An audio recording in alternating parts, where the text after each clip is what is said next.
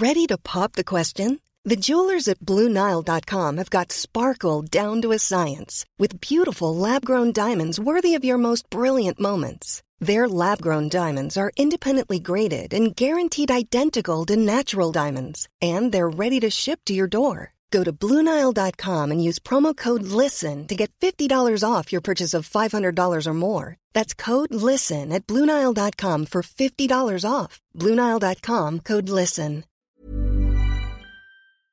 Deux notions que nous allons lier ensemble au sens large qui sont très souvent évoquées, où la vérité finalement n'existe pas, tout dépend de son profil, de sa méthode d'intervention. Et pourquoi parler de ça aujourd'hui dans cette vidéo? Tout simplement parce qu'une question m'a été posée dans l'une de mes précédentes vidéos, qui s'affiche juste en dessous. Putain, oh, je, oh putain, je fais une syncope là. Comment t'as écrit sa psychologie? Non, pas ça, non Ah mais je croyais qu'on avait exterminé les gens qui écrivaient ça va avec un S. Ça va, c'est avec un C, c'est dire. Sa psychologie, c'est avec un S. Ça, son, C ça va, je te taquine, je te taquine, ça va. En plus, je suis sûr que tu l'as fait exprès. Ouais, j'espère en tout cas.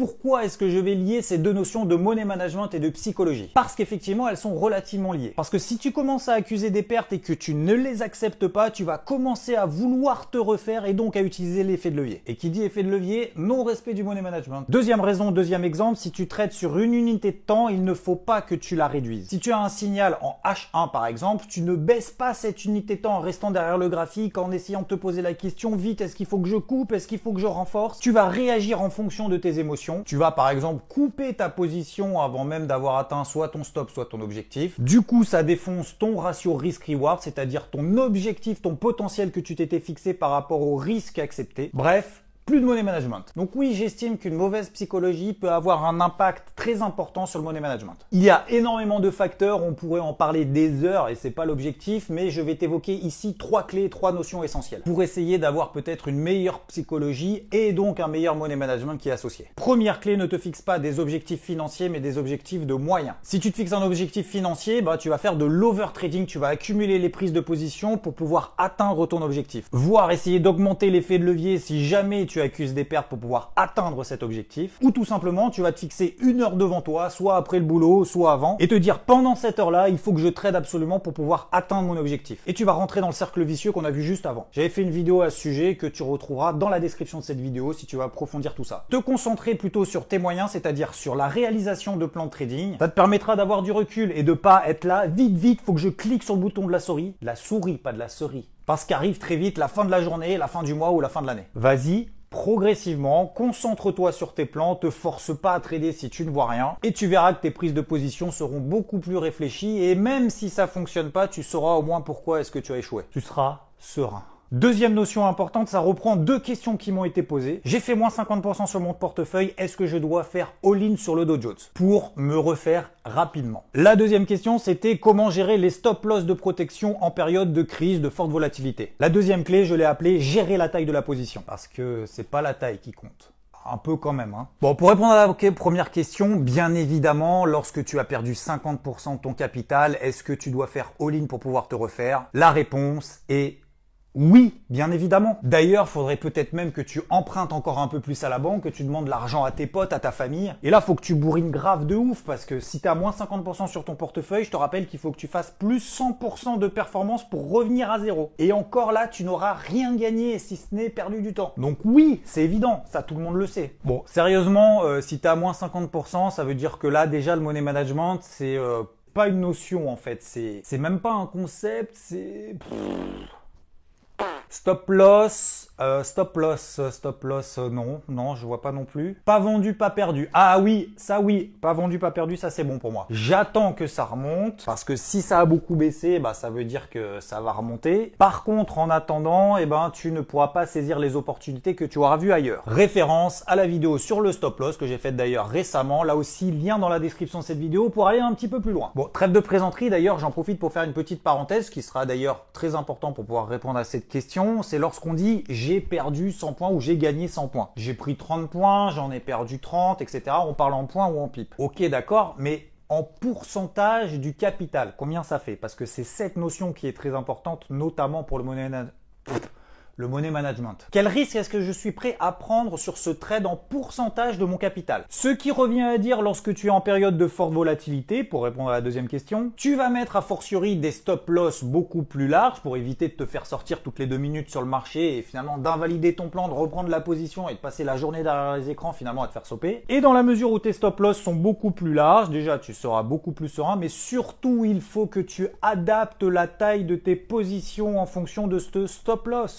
Un risque en pourcentage de ton capital qui sera similaire, ton stop sera plus éloigné, mais il faudra tout simplement que tu réduises la taille de tes positions. Et lorsque tu as moins 50% sur ton capital, bon déjà c'est que t'as pas respecté tout ce qu'on a dit avant. Du coup effectivement bah là c'est la merde puisque ça veut dire forcément si tu as tenu les positions jusque là c'est que t'as aucun plan d'invalidation. Tu cherches très probablement des avis à droite et à gauche pour pouvoir te rassurer. Oui euh, qu'est-ce que t'en penses de l'action Air France? Parce qu'en fait euh, là je me fais déchirer. Ah mais je pense que c'est merdique. Hein. Ok bon bah je renforce. Mais du coup euh, tu m'as demandé mon avis pourquoi? Ah non, c'est juste euh, comme ça. Euh, Bref, si tu es en phase de drawdown, c'est-à-dire que tu commences à accumuler les stops et que le capital commence à se réduire, drawdown, eh bien tu peux réduire le risque que tu prends sur chaque position, toujours en pourcentage de ton capital. Ça te permettra de reprendre confiance, de minimiser les pertes lorsque tu passes une mauvaise période, de reconsidérer ton analyse, ta méthode, ta technique à froid en prenant du recul, de pouvoir l'ajuster, la régler, et d'augmenter que le risque en pourcentage de ton capital par trade uniquement lorsque tu es en bonne période. Je te conseille d'ailleurs peut-être ce bouquin. Alors attention, hein, c'est pas euh, pour tout le monde, hein, c'est vraiment là du high level. Même si c'est vrai que le titre hein, du bouquin fait un peu euh, putaclic. Playing by the numbers to make millions. Autrement dit, euh, t'inquiète, tu vas te gaver. Alors tu verras justement dans ce bouquin, bon, hormis le fait qu'il faille un peu lire l'anglais, que c'est ultra statistique, c'est vraiment très précis, c'est vraiment que des chiffres, c'est pas du truc de la vente de rêve ou quoi que ce soit, absolument pas. C'est des espèces de formules pour t'indiquer, bah, en fonction du drawdown de ton capital, de l'augmentation de ton capital, quel est le risque que tu dois prendre en fonction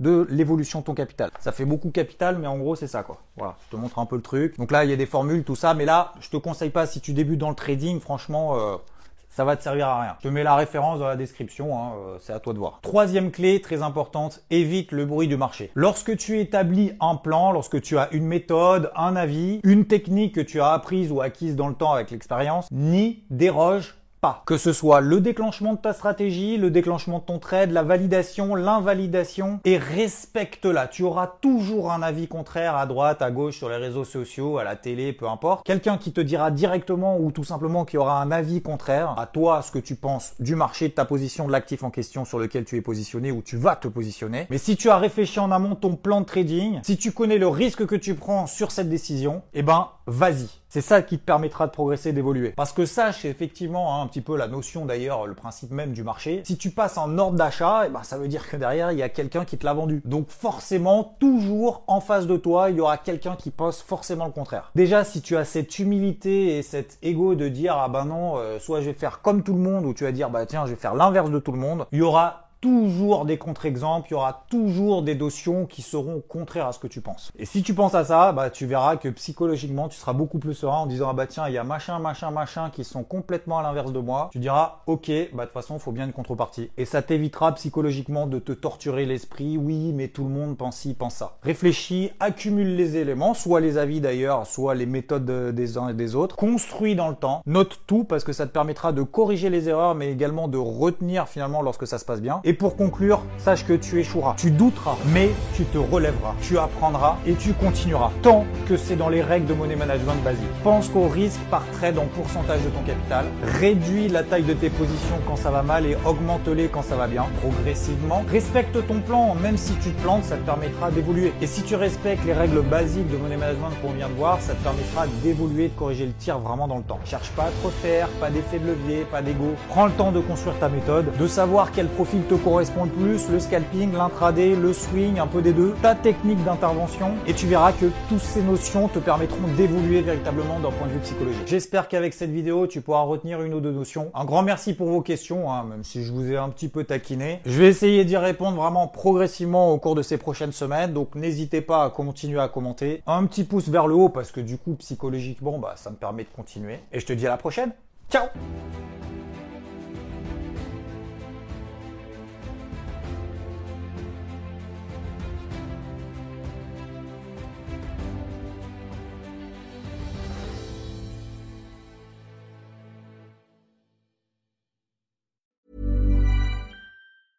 Mom deserves the best, and there's no better place to shop for Mother's Day than Whole Foods Market. They're your destination for unbeatable savings, from premium gifts to show-stopping flowers and irresistible desserts. Start by saving 33% with Prime on all body care and candles. Then get a 15-stem bunch of tulips for just $9.99 each with Prime. Round out Mom's menu with festive rosé, irresistible berry chantilly cake, and more special treats. Come celebrate Mother's Day at Whole Foods Market.